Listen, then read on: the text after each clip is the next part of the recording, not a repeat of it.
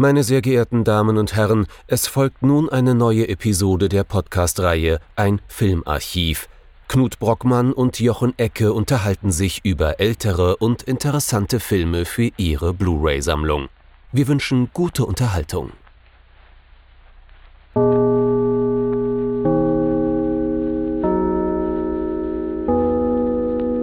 Hallo Knut. Hallo Jochen und hallo liebe Zuhörerinnen und Zuhörer zu einer neuen Folge von unserem Filmarchiv. Wir haben Juli und das bedeutet dieses Jahr, dass wir wieder an einer kleinen, über Twitter verbreiteten Sache mitmachen, nämlich dem Sette Gialli. Zu Deutsch, äh, wir werden uns im Gegensatz zum Namen nicht sieben, sondern insgesamt drei oder vier Giallo-Filme anschauen und werden über diese dann berichten und äh, ein wenig mehr erzählen. Und den ersten Giallo, den haben wir jetzt gerade im Programm. Das ist nämlich Tutti colori del buio, äh, die Farben der Nacht, All the Colors of the Dark von Sergio Martino aus dem Jahr 1972. Ja. Genau. Und es ist ein durchaus spannender Film, wenn wir das Thema Jallo im Vordergrund haben. Denn irgendwo, das ist so mein Gefühl jedenfalls noch, bevor wir richtig in die Sache hineingehen, der hat alles, was ein Jallo braucht, aber dem fehlt auch alles, was so ein typischer Jallo irgendwie nicht hat, wenn er nicht richtig, richtig gut ist. Die Farben der Nacht. Ich gehe davon aus, es sind blau, dunkelgrau und schwarz. Worum geht's denn in dem Film? Edwige Fenesch spielt hier Jane Harrison und Jane Harrison steht neben sich. Das liegt daran, wie wir so nach und nach im Film erfahren, dass sie äh, ihr Baby verloren hat bei einem Autounfall und ihre Ehe scheint auch nicht besonders glücklich. Sie ist also traumatisiert, ähm, hat Probleme mit ihrem Ehemann. Das ist Richard, Richard Steele, gespielt von George Hilton. Er ist auch nicht der Ehemann, sie haben sich geweigert Ach, zu das, heiraten. Ah, mh, ja, das ist ja ein ganz un unkon unkonventionelles Pärchen im, im Swinging London der 60er. Ja, ja, also das ist hier äh, äh, Epaté la Bourgeoisie, ist klar. Ähm, Jetzt kommt noch hinzu, dass sie so langsam eine gewisse Paranoia entwickelt. Man weiß nicht, ob die gerechtfertigt ist oder nicht, weil sie ja auch sonst psychologische Probleme zu haben scheint. Sie fühlt sich von einem Mann mit sehr, sehr blauen Augen verfolgt. Und äh, ab dann wird's äh, nur noch komplizierter. Ich würde nicht sagen komplexer, aber komplizierter. Äh, sie fängt an, einen Psychotherapeuten zu besuchen, der ihr natürlich sagt, äh, der Mann mit den blauen Augen existiert nicht. Wir als Zuschauer sind uns da nicht so sicher. Irgendwann begegnet sie dann noch einer Nachbarin namens Mary und Mary nimmt sie mit zu ihrer seltsamen satanistischen Mace Manson Familiensekte, ähm, weil sie der Meinung ist, das wäre die einzig richtige Methode, um genau ihre ja, Traumatisierung äh, da in irgendeiner Form zu lösen, diese Problematik irgendwie zu beseitigen. Ähm, ja, äh, und all diese Plots vermengen sich. Es gibt immer wieder surreale Traumsequenzen, die beim ersten Mal schauen kaum zu dechiffrieren sind.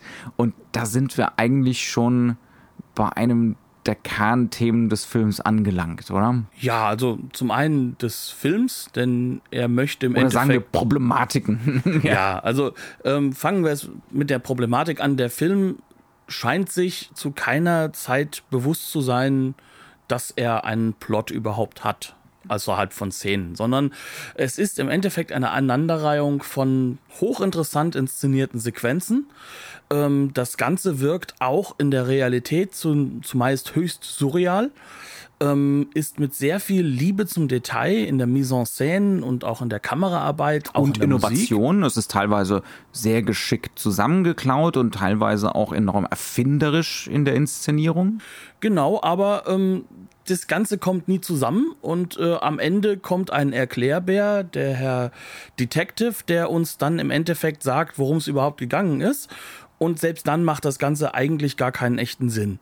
Ähm, und da sind wir eigentlich schon so ein bisschen im Thema drin, wenn wir das Thema Giallo haben.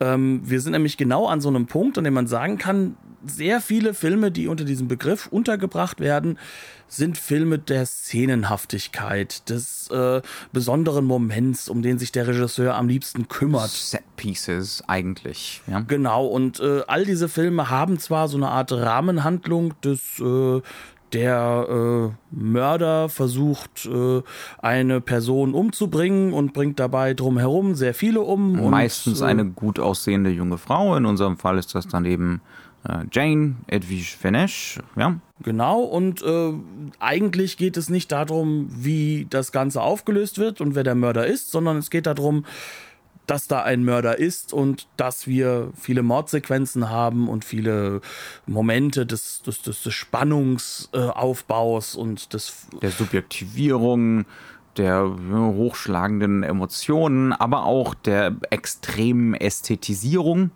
Es geht eben auch darum, also es ist in dem Sinne ein, immer noch ein sehr, sehr modernes Kino, als dass es, wie, wie schon gesagt, nicht so sehr um die Handlung geht, sondern auch äh, um Verhältnis zum Zuschauer, dass der Zuschauer Sequenzen wiedererkennt, äh, dass man die Qualität des Films einschätzt, eher so danach, wie überraschend wurden hier bestimmte Standards umgesetzt, beispielsweise. Ähm, also es ist ein enorm selbstreflexives Genre, wenn man von einem Genre sprechen möchte. Man könnte auch von der Strömung sprechen. Strömung ich glaube, in, passt da, in Italien eher. spricht man gerne von der Strömung, was das angeht. Genau. Ja. Ja. Mhm. ja. also es ist halt so, dass es innerhalb der ähm, Genrebereiche immer wieder verschiedene Strömungen gab. Und zum Beispiel jetzt der Giallo ist so diese eine Richtung, eine andere sind dann so ganz speziell inszenierte Detektivgeschichten zum Beispiel, die wiederum ganz anderen Regelhaftigkeiten folgen. Aber was diese Filme alle ausmacht, ist, sie haben einen europäischen Blick auf einen Grund grundsätzlich aus Amerika herausgearbeitetes Genre. In diesem Fall ist das so der, der, der Thriller, der, der, der Mörder. Der Suspense-Film, der Kriminalfilm. Genau. Und ein bisschen Hitchcock. Ein bisschen mehr sogar. Drin. Ja. ja mhm. Aber es ist halt so, wenn wir gerade zum Beispiel Hitchcock erwähnen, es ist weitaus weniger so etwas wie ähm, zum Beispiel, was, welchen Film sollte man erwähnen? Also das Fenster zum Hof ist es nicht.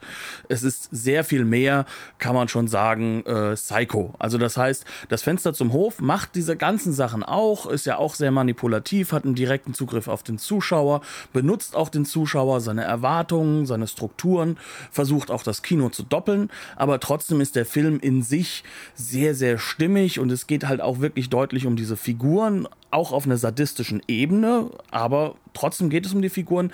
Und bei Psycho hat man so das Gefühl, dass das Ganze ja sich auch auflöst in wie kann ich den Zuschauer in der nächsten Sequenz am meisten vor dem Kopf stoßen, wie kann ich mit ihm arbeiten.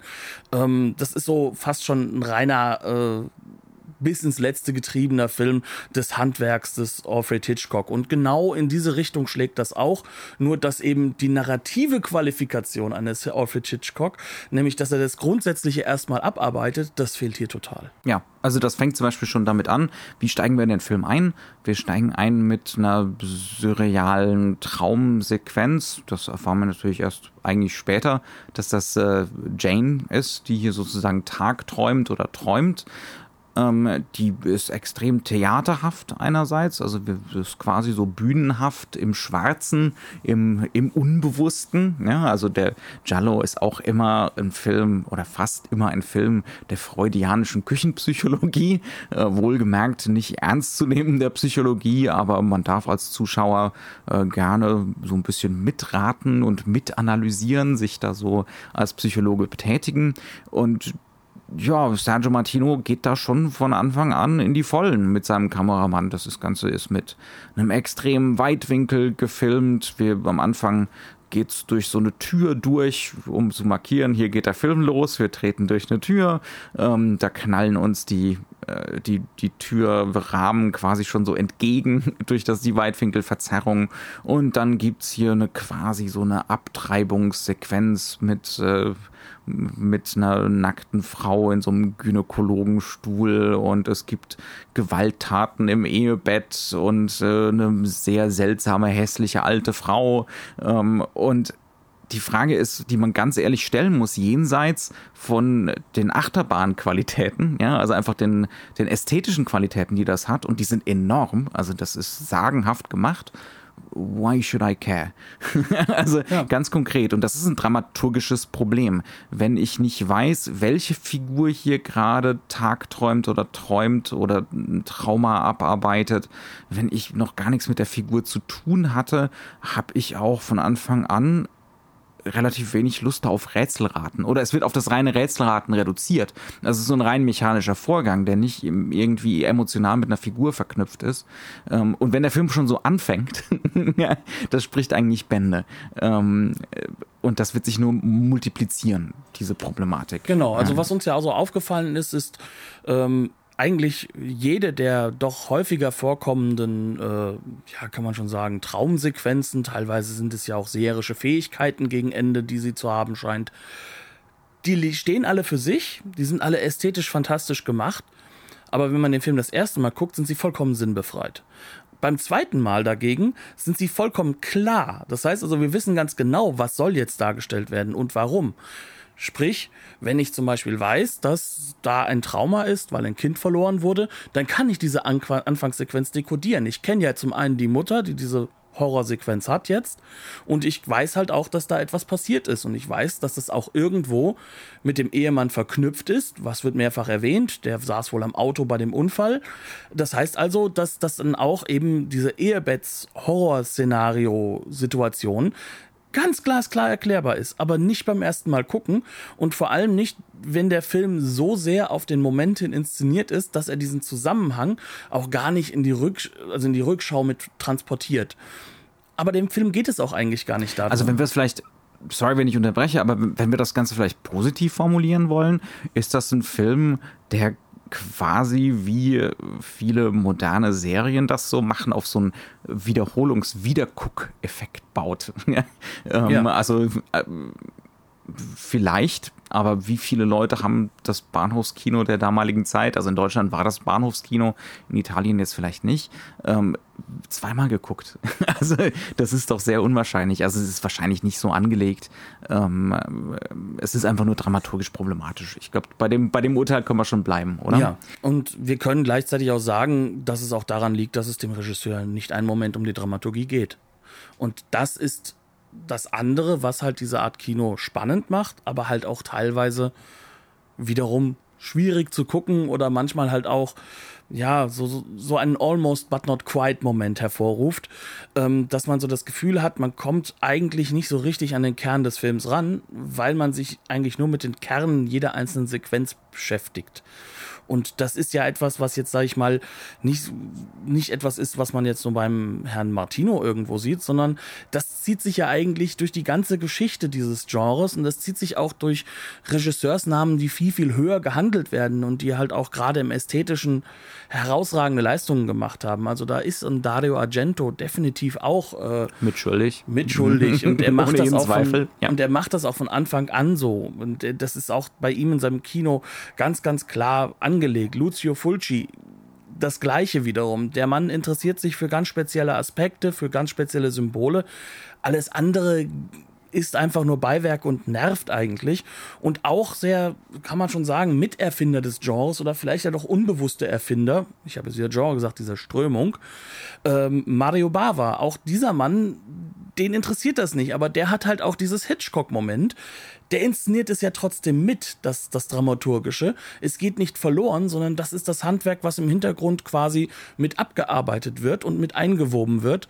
Und damit wirken diese Filme viel homogener, als es dann jetzt so ein späterer Giallo tut. Wobei sowas Fragmentarisches ja auch was wahnsinnig Reizvolles sein kann. Also ich muss sagen, ich hatte beim, beim Gucken absolut meinen Spaß. Lass uns mal was Positives sagen. Das ist gar nicht negativ gemeint. Das ist ja das Schwierige daran. Ja. Ähm, es ist nur das, was einen Giallo so zu einem großen Teil einfach auszeichnet. Es ist ein Film der Momente. Und in dieser Sache, das geht teilweise an Punkte heran, wo man einfach nur sagen muss, Chapeau, das traut sich aktuell kaum ein Regisseur. Dann reden wir doch mal über Momente. So fällt, dir, fällt dir was spezifisch ein? Ja, so eine der spezifischen Momente, die mir unglaublich im Kopf geblieben sind, sind so Sequenzen, die eigentlich Gesprächssequenzen waren, wo aber das Gespräch gar nicht mehr so sehr im Vordergrund zu sein scheint. Es gibt eine Sequenz, wo die Schwester von unserer Hauptfigur Jane, Barbara, ähm, zu Hause ist. Sie entkleidet sich, etwas, was in diesem Film sehr häufig vorkommt. Wir haben sehr viel nackte Haut von durchaus schönen Frauen. Der Film ist sexistisch. Das ist auch so ein negativer Punkt, den wir definitiv erstmal sehr unterstreichen müssen.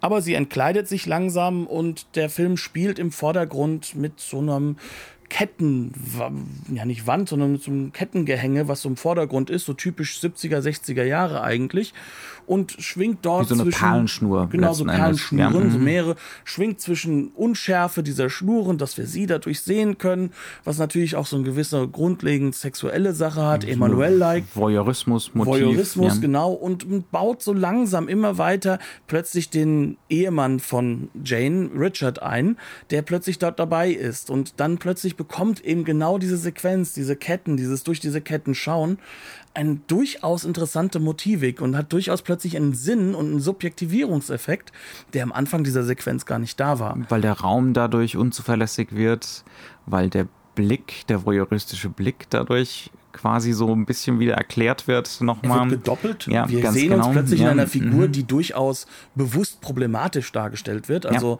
das ist eine der großartigen Sachen dieses Films. Ja.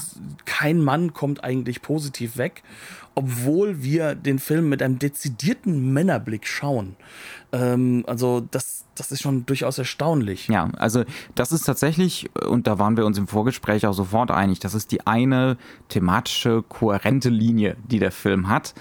Es gibt hier einen Mörder, äh, Spoiler, also es gibt hier, aber es ist ein Jallo, also kann gar nicht anders sein. Also es gibt äh, diesen blauäugigen Killer, der hinter Jane her ist, aber auch ihr Ehemann äh, Richard, äh, also die, die George Hilton-Figur, der wird von Anfang an als extrem zwielichtige Gestalt eingeführt.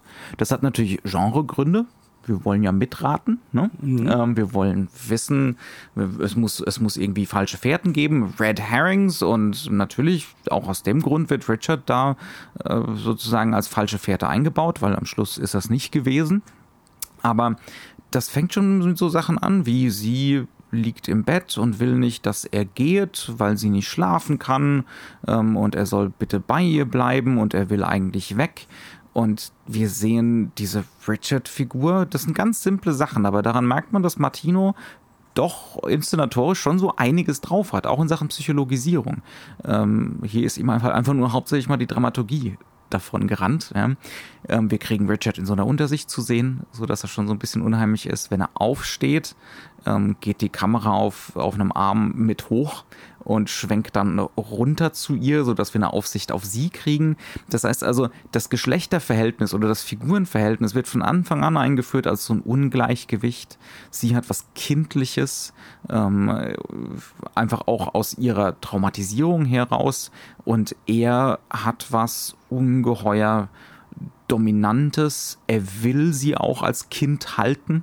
Ja? Ja. Er will das auf gar keinen Fall beenden, dieses, dieses ungleiche Verhältnis. Er will die Augenhöhe nicht.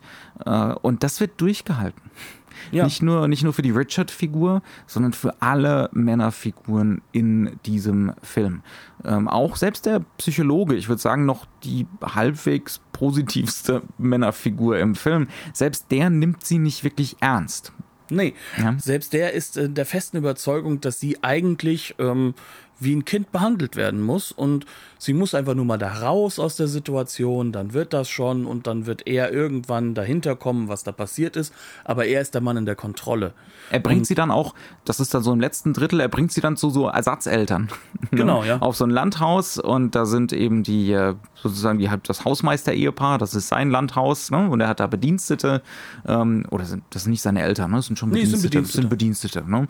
Ähm, und da lädt er sie ab und es ist eindeutig auch so eine, und auch das ist eigentlich psychologisch ganz geschickt konstruiert, wenn man jetzt so drüber nachdenkt, ne?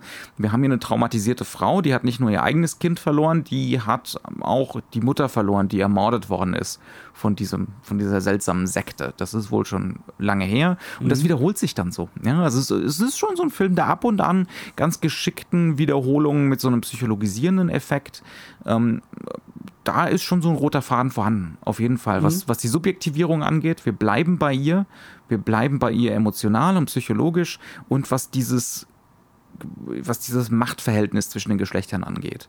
Da ist er sehr, sehr, sehr stringent. Und wenn wir mal auch drüber nachdenken, das ist auch etwas, was so einen guten Jalo ausmacht, dass er halt ja diese, diese, diese Doppelungen hat, dass es um Doppelungen und Verzerrungen und Spiegelungen geht, dass es um solche Sachen geht, wie dass wir zum Beispiel neue Ersatzeltern haben, die natürlich genau das gleiche durchleben müssen wie die alten Eltern dass wir ähm, auch diese Vorhersehungen haben, die sie dann hat, die auch nicht hundertprozentig erklärt werden, sondern diese Filme sind immer irgendwo zwischen Realität und dann doch so, ein, so einer, ja, ich will nicht sagen psychologisierenden, aber so einer Mystik äh, des, des Unterbewussten, die auch nie richtig hundertprozentig aufgelöst wird. Und das macht der sie Film. Ist filmisch. Genau. Der Film, der Film, kann vorhersehen, was passiert. Ja. Und sie ist der Film zu einem gewissen Grad. Ne? Genau, ja. und das macht der Film mehr als toll. Und gerade wenn wir bei der Subjektivierung sind, die immer wieder gebrochenen Spiegelbilder von ihr, die Verzerrungen von ihr, wo was durch ihr eigenes Gesicht zerrissen scheint, in, äh, wenn was im Vordergrund ist. Die Art und Weise, wie Vordergrund und Hintergrund miteinander agieren, um sie in einem Raum halt auch so zu etablieren, dass wir uns gar nicht sicher sind, wo sind sie, ja, ja. was ist da los. Das, das macht der Film fantastisch. Fantastisch. Also äh, gerade so diese Sachen, ähm, das sind meistens so Subjektivierungen über die Schulter. Mhm. Und dann ist es so ein, also wir sehen über ihre Schulter und wir haben so ein bisschen die Illusion, wir hätten ihr Blickfeld wir sehen, was sie sieht. Aber wenn man genau hinguckt, ist die Kamera so ganz leicht angewinkelt. Das heißt also, ein Teil von ihrem Gesichtsfeld, meistens der wichtige Teil, der fehlt. Ne? Genau. Das heißt also, wir wissen ein bisschen weniger oft als sie, ähm, so dass wir auch noch überrascht werden können. Aber jetzt nicht so im Sinne des modernen Horrorfilms, wo dann die Musik laut wird und irgendwas bricht ins Bild hinein oder so, diese, diese Schockmomente, sondern einfach nur, das sind ganz klare Rauminszenierungsstrategien, ähm, die ganz subtil sind, aber enorm effektiv darin, irgendwie mit ihr mitzufühlen, Angst zu haben, ähm, versuchen zu erraten, was als nächstes kommt, was passieren könnte. Absolut fantastisch gemacht. Auch wie hier zum Beispiel zwischen subjektiver und objektiver Darstellung das in eine Einstellung wechseln kann. Also, dass wir einfach, wir sehen sie im Bild und dann schwenkt die Kamera plötzlich unmotiviert weg und uns wird klar, das ist gerade eine subjektive. Uns wird gerade ihr Blick gezeigt. Da wird nicht geschnitten für oder so. Ähm, das müssen wir merken. Ja, also das müssen wir begreifen, dass sie gerade ähm, beispielsweise zu einem, äh, zu einem Schloss schaut, dass sie merkt, sie kann nicht durch die Tür hier. Es klingt alles einigermaßen banal, aber das ist wirklich äh, meisterlich inszeniert in den meisten Sequenzen. Ähm, und enorm effektiv und enorm modern auch und heute ungeheuer noch. dicht. Mhm. Das ist dann der Unterschied zum modernen, dass es sehr sehr dicht ist, ja. dass es sehr das kurz gefasst, klar ist und dass es lieber zu viel auf einmal als äh, es irgendwo entzerren. Ja, das sind in jeder Einstellung drei, vier, fünf Ideen, während sich die meisten modernen Regisseure halt damit einer zufrieden geben. Ja, ja geben ähm, müssen. Das hat ja. ja auch nichts damit zu tun, dass die Regisseure das nicht wollen, sondern es geht ja auch um Laufzeiten, es geht ja auch um Ästhetisierungsstrategien, die heutzutage halt einfach anders gebaut sind, wo es halt auch darum geht, dass die äh, TV-Serie ins Kino zurückbricht, ähm, da, wo auch Erfahrungswerte damit reinkommen. Das sind halt einfach, äh, diese Entzerrungen sind Elemente, die einfach aktuell sehr, sehr wichtig geworden sind die auch kostenintensiv sind, äh, sprich äh, Kinoaufschlag, ähnliches. Also das heißt, es hat auch da einen großen Effekt. Aber das ist hier genau andersherum. Hier geht es darum, du gehst mal schnell ins Kino rein, du kommst schnell raus. Nun kriegst in 90 Minuten ein, ein Sammelsurium an Ideen, an inszenatorischen Ideen geboten, an, äh, an Effekten, äh, an Eindrücken, ähm, ja, und an Bildern. Ja? Äh, also es geht also es ist enorm viel Value for Money genau, aus einer ja. ästhetischen Sicht, auf jeden Fall. Ja. ja. Und wenn wir das halt insgesamt so uns betrachten, dieser Film nimmt uns als Zuschauer durchaus ernst. Er nimmt uns dann halt auch mal in Räume mit, die so nicht sein können. Also selbst da, wo Realismus herrschen soll, es gibt zum Beispiel eine Sequenz, wo sie in diesem benannten Anwesen von dem Herrn äh, Professor ist er, glaube ich, sogar, also von dem Psychiater jedenfalls aufwacht und sie geht halt durch das Haus durch, sie fühlt sich alleine und da geht sie plötzlich einen riesigen Lang Gang entlang, den gibt dieses Haus gar nicht her. Und das wissen wir auch. Da geht es darum, einfach uns klar zu machen, das ist jetzt dieses Verlorene von ihr. Das ist diese Angstsituation. Und der Film traut uns durchaus zu, dass wir jetzt nicht fünf Minuten später das äh, kleine Notizbuch zucken und reinschreiben, ist ja unrealistisch. Das macht er fast wie so ein Kubrick mit so einer Zentralperspektive Genau, und ja. so, ne? Soweit ich mich erinnere. Ja, ja. Mhm. Und das sind so alles so Sequenzen und Momente, wo man denkt so, ja, genau das, genau das. Und das macht auch diesen Spaß an dem Film aus, ähm, der sich dann ja auch teilweise in Sequenzen wirklich auch zum so übertriebenen hinarbeiten kann, dass es dann schon wieder wirklich zu viel wird und dann vielleicht auch der Effekt nicht derjenige ist, der erwartbar war oder erwartet wurde, sondern wo es dann ein bisschen auch ins, ins übertrieben Komische hineingeht. Also vor allem, wenn es dann darum geht, zum Beispiel, wie die Sekte inszeniert wird, wenn wir dann eben in diesen plötzlich unglaublich mythologischen Raum wieder reinkommen, der dann so die Elemente Gothic und Horror sehr, sehr stark mit einfließen lässt, was der Giallo auch immer wieder so an der Grenze mitnimmt, was er auch immer gerne mitnehmen möchte. Ist bei den Urvätern Ricardo Freda und Mario Bava ja auch kaum verwunderlich. Genau, ja, Dass weil- es diese Schnittstelle einfach geben muss. Ja. Genau, weil da kommen die beiden nämlich wirklich her.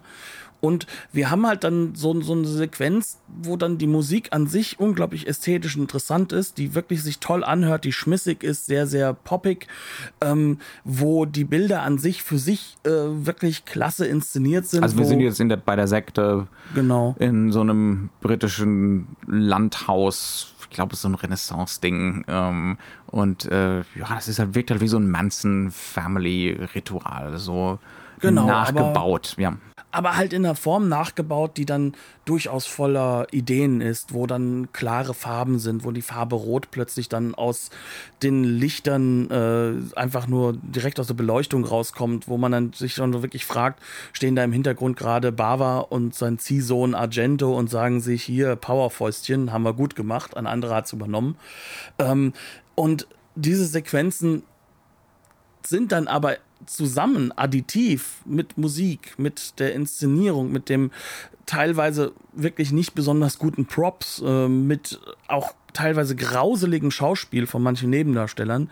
So overboarding, so übertrieben, dass dann schon so ein leichter Fremdschämen-Moment wieder rauskommt, der dann einfach die andere Seite der Medaille zeigt. Habe ich auch- den Mut dazu? Aber auch das ist Giallo.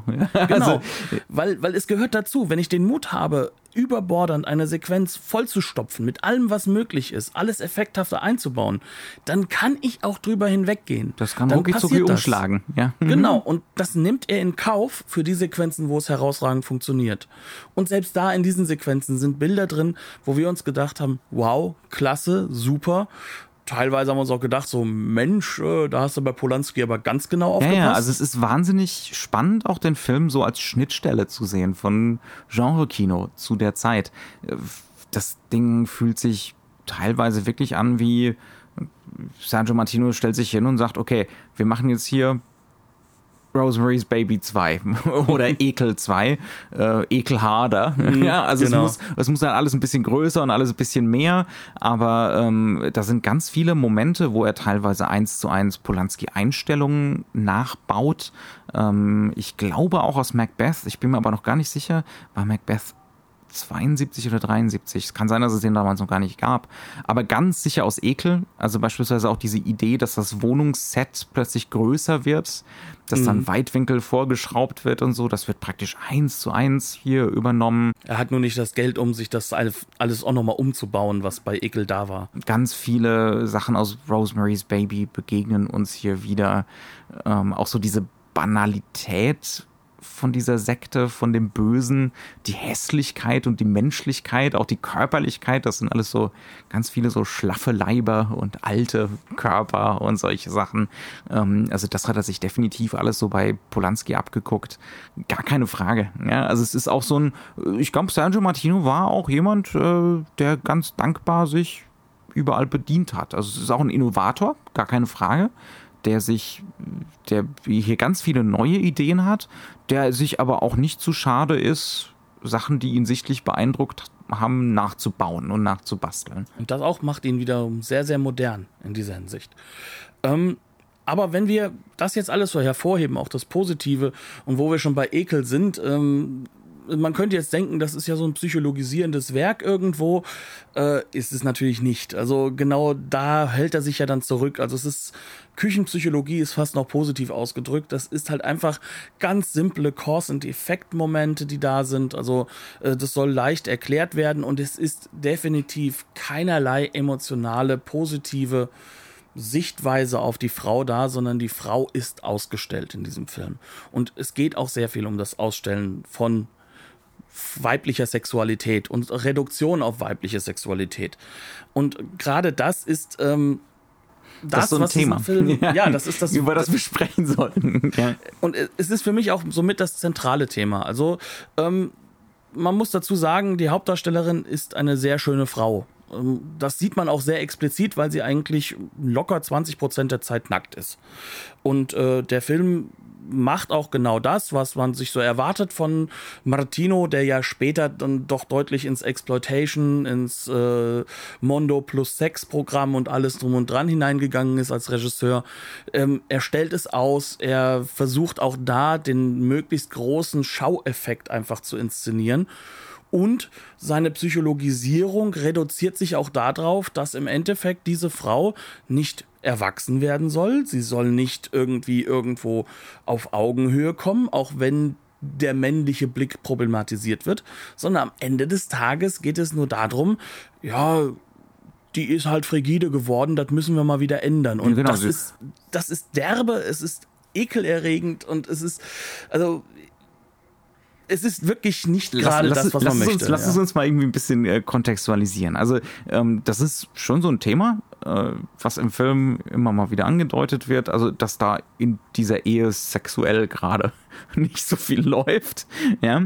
Ähm, und sie hat ganz deutlich, das wird ganz deutlich gemacht, äh, enorme Penetrationsängste. Der, der Penis ist das Problem.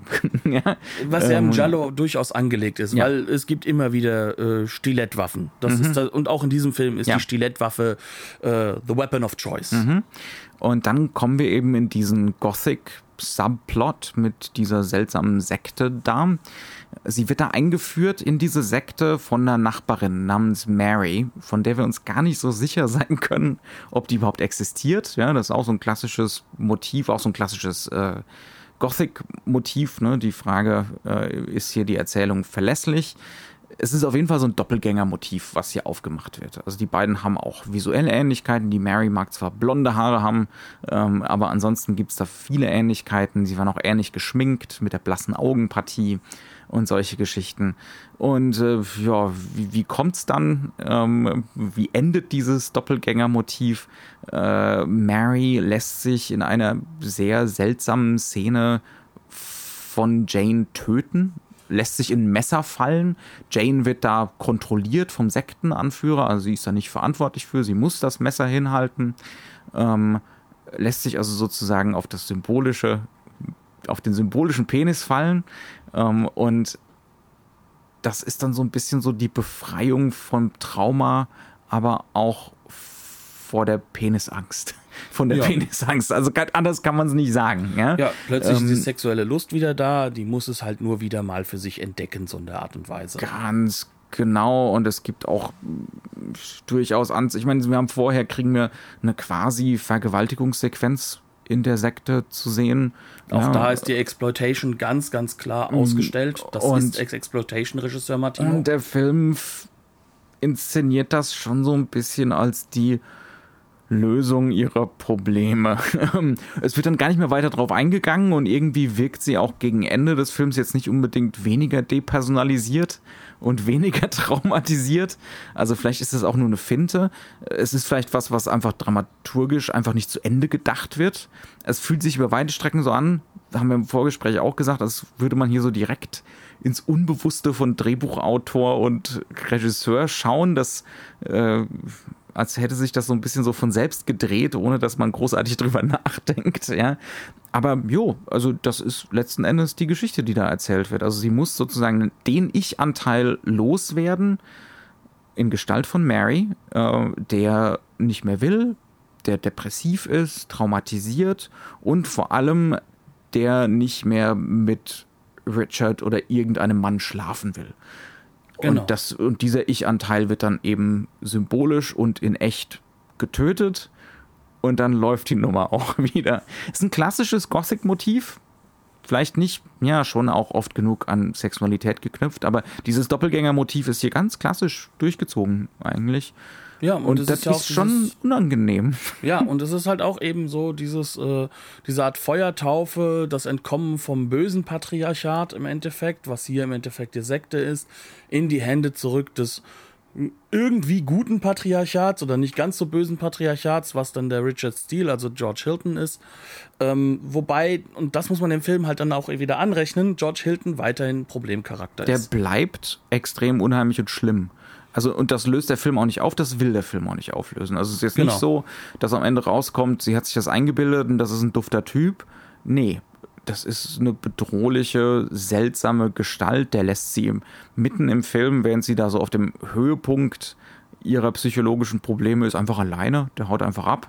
Ja. Ähm, am Schluss ist er so ein bisschen Deus Ex Machina mäßig wieder da, um sie vor dem bösen Killer zu retten. Das tut er. Der Killer hat ein Stilett, also der hat einen Penis. Mhm. Und Richard hat eine Mistgabel, also er hat drei. Und, ja. und aus dem Grund kann er ja nur gewinnen gegen den, äh, gegen den bösen Killer. Also, das muss man dem Film auf jeden Fall anrechnen. Ähm, es geht eigentlich konstant darum, dass die Männerwelt nur bedrohlich sein kann. Aber also, es ist gleichzeitig trotzdem wirkt es den ganzen Film über wie alles, was so ein bisschen argmäßig über allem steht, so, so ein bisschen auch wie, ja, so ein Feigenblatt, dass man sich davor hält, um dann, dann in den Sequenzen selbst einfach machen zu können, was man möchte. Und das ist halt gerade, was das Thema Sexualität angeht, vollkommen exploitativ. Und mit der Gewalt hält er sich sogar für einen Jallo sehr zurück. Also Gewaltexploitation ist dann wiederum etwas, was bei anderen Regisseuren wie Dario Argento weiter im Vordergrund steht. Wobei ich da sagen muss, dass es halt eben bei Argento dann in seiner Form der Ästhetisierung und, und wie er das da übertreibt, vielleicht noch mal ein ganzes Stück spannender ist, als ähm, Sexualexploitation in Form eines Softpornos zu haben. Und das, da hängt der Film immer wieder drin mhm. in dieser Sache. Ja. Das mir fällt noch eine Sache zu diesem Doppelgänger-Motiv ein. Ähm, wir haben ja schon öfter mal bei den italienischen Sachen dieses äh, Hure oder heilige Ding angesprochen. Und natürlich hat auch jetzt diese Mary, die hier symbolisch und in echt umgebracht werden muss, hat auch diese Hurenzüge. Die kleidet sich extrem freizügig. Ähm, und, ja, und, und gibt sterben. auch ganz genau. Und äh, ne, also auch das muss symbolisch so ein bisschen weg. Ähm, auch noch so ein äh, unangenehmer Faktor am Film, definitiv. Ja. Heißt das nur, man sollte das nicht gucken, Knut? Ich finde absolut nicht. Also das, das Spannende an dem Film ist eigentlich, dass er für einen Jallo so viele prototypische Elemente halt auch total richtig macht die, die halt eben in diesem Giallo-Genre drin sind. Und das spannend sind, und überraschend und aufregend. Jetzt nicht auf der emotionalen Ebene, nö, nö, nie. null, aber auf der, Ästhet, äh, auf der ästhetischen Ebene natürlich, auf der mhm. ästhetischen Ebene. Das heißt also, was der Film wirklich zeigt und was er auch wirklich hervorragend macht, ist, dass er uns in Set-Pieces hineinwirft, die dann wirklich Punkt für Punkt herausragend umgesetzt sind. Also ähm, ich will nicht sagen wie, aber alleine schon für eine Sequenz, wo sie dann ihre Ersatzeltern, Schrägstrich, ähm, die beiden Leute, die dieses Landhaus äh, im Schuss halten, äh, wo sie diese wiederfindet und wie sie diese wiederfindet, was daraus für eine Sequenz wird, die ist vollkommen unmotiviert, inhaltlich aber sie ist fantastisch in sich selbst und ist in sich selbst ein ganz großartiges Stück ästhetisches Kino. Und es hat sogar eine gewisse, ich meine, wir haben es ja schon angedeutet, ne? Sie muss dieses Trauma des Elternverlusts nochmal so durchwandern da. Ähm, und das ist wahnsinnig unheimlich, ja, weil es auch, also ähm, Sergio Martino inszeniert das im, im wahrsten Sinne des Wortes als unheimlich, weil die Szene auf den ersten Blick normal und heimisch wirkt, ja, also mhm. am Frühstückstisch und man liest die Zeitung und man trinkt seinen Kaffee und so. Ähm, und dann stellt sich raus, nee, es ist eigentlich ein Bild des Grauens. Ja. Genau, ja. Ähm, und das sind tolle, tolle Momente, die haben wir natürlich im heutigen Kino, die sind immer wieder kopiert worden. Solche mhm. Sachen, ja, die haben wir mittlerweile schon ein paar Mal gesehen, aber hier sind sie so, kann man schon sagen, so originär. Ne? Also man merkt hier, da ist so die Frische und der der Enthusiasmus und der Spaß am Erfinden immer noch dahinter. Genau, und das ist halt eben, was diesen Film auch ausmacht. und was insgesamt dieses Genre auch ausmacht. Also ich sag wieder Genre, diese Strömung. Wir hatten uns darauf geeinigt. Da müssen wir dann auch ganz genau bleiben. Ähm, diese Strömung ist kein Kino des intellektuellen Films.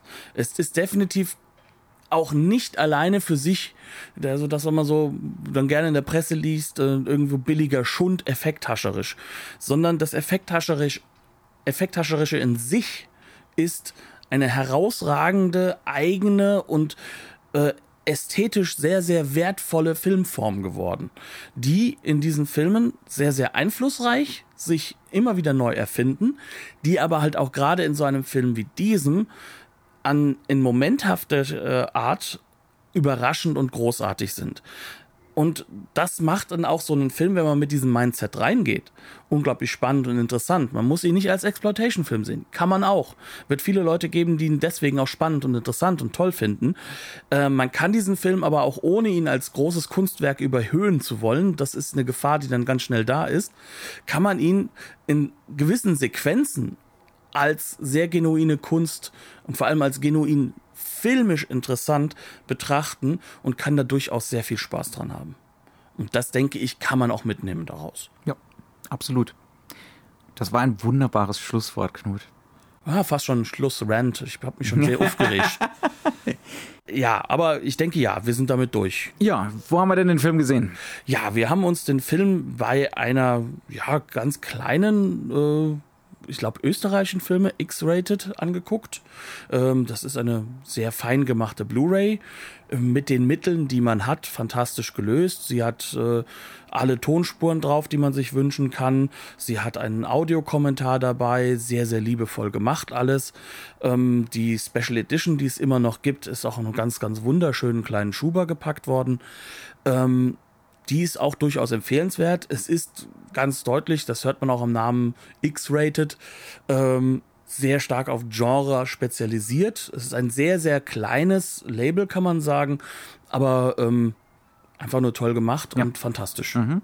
Auch das Master, also das kann man wirklich in aller Deutlichkeit sagen, es ist enorm plastisch, es ist wirklich sehr schön, es ist nicht äh, übermäßig geglättet. Es gibt ja teilweise Tendenzen dazu, äh, bei diesen, gerade bei den italienischen Sachen, dazu viele Filter drüber laufen zu lassen.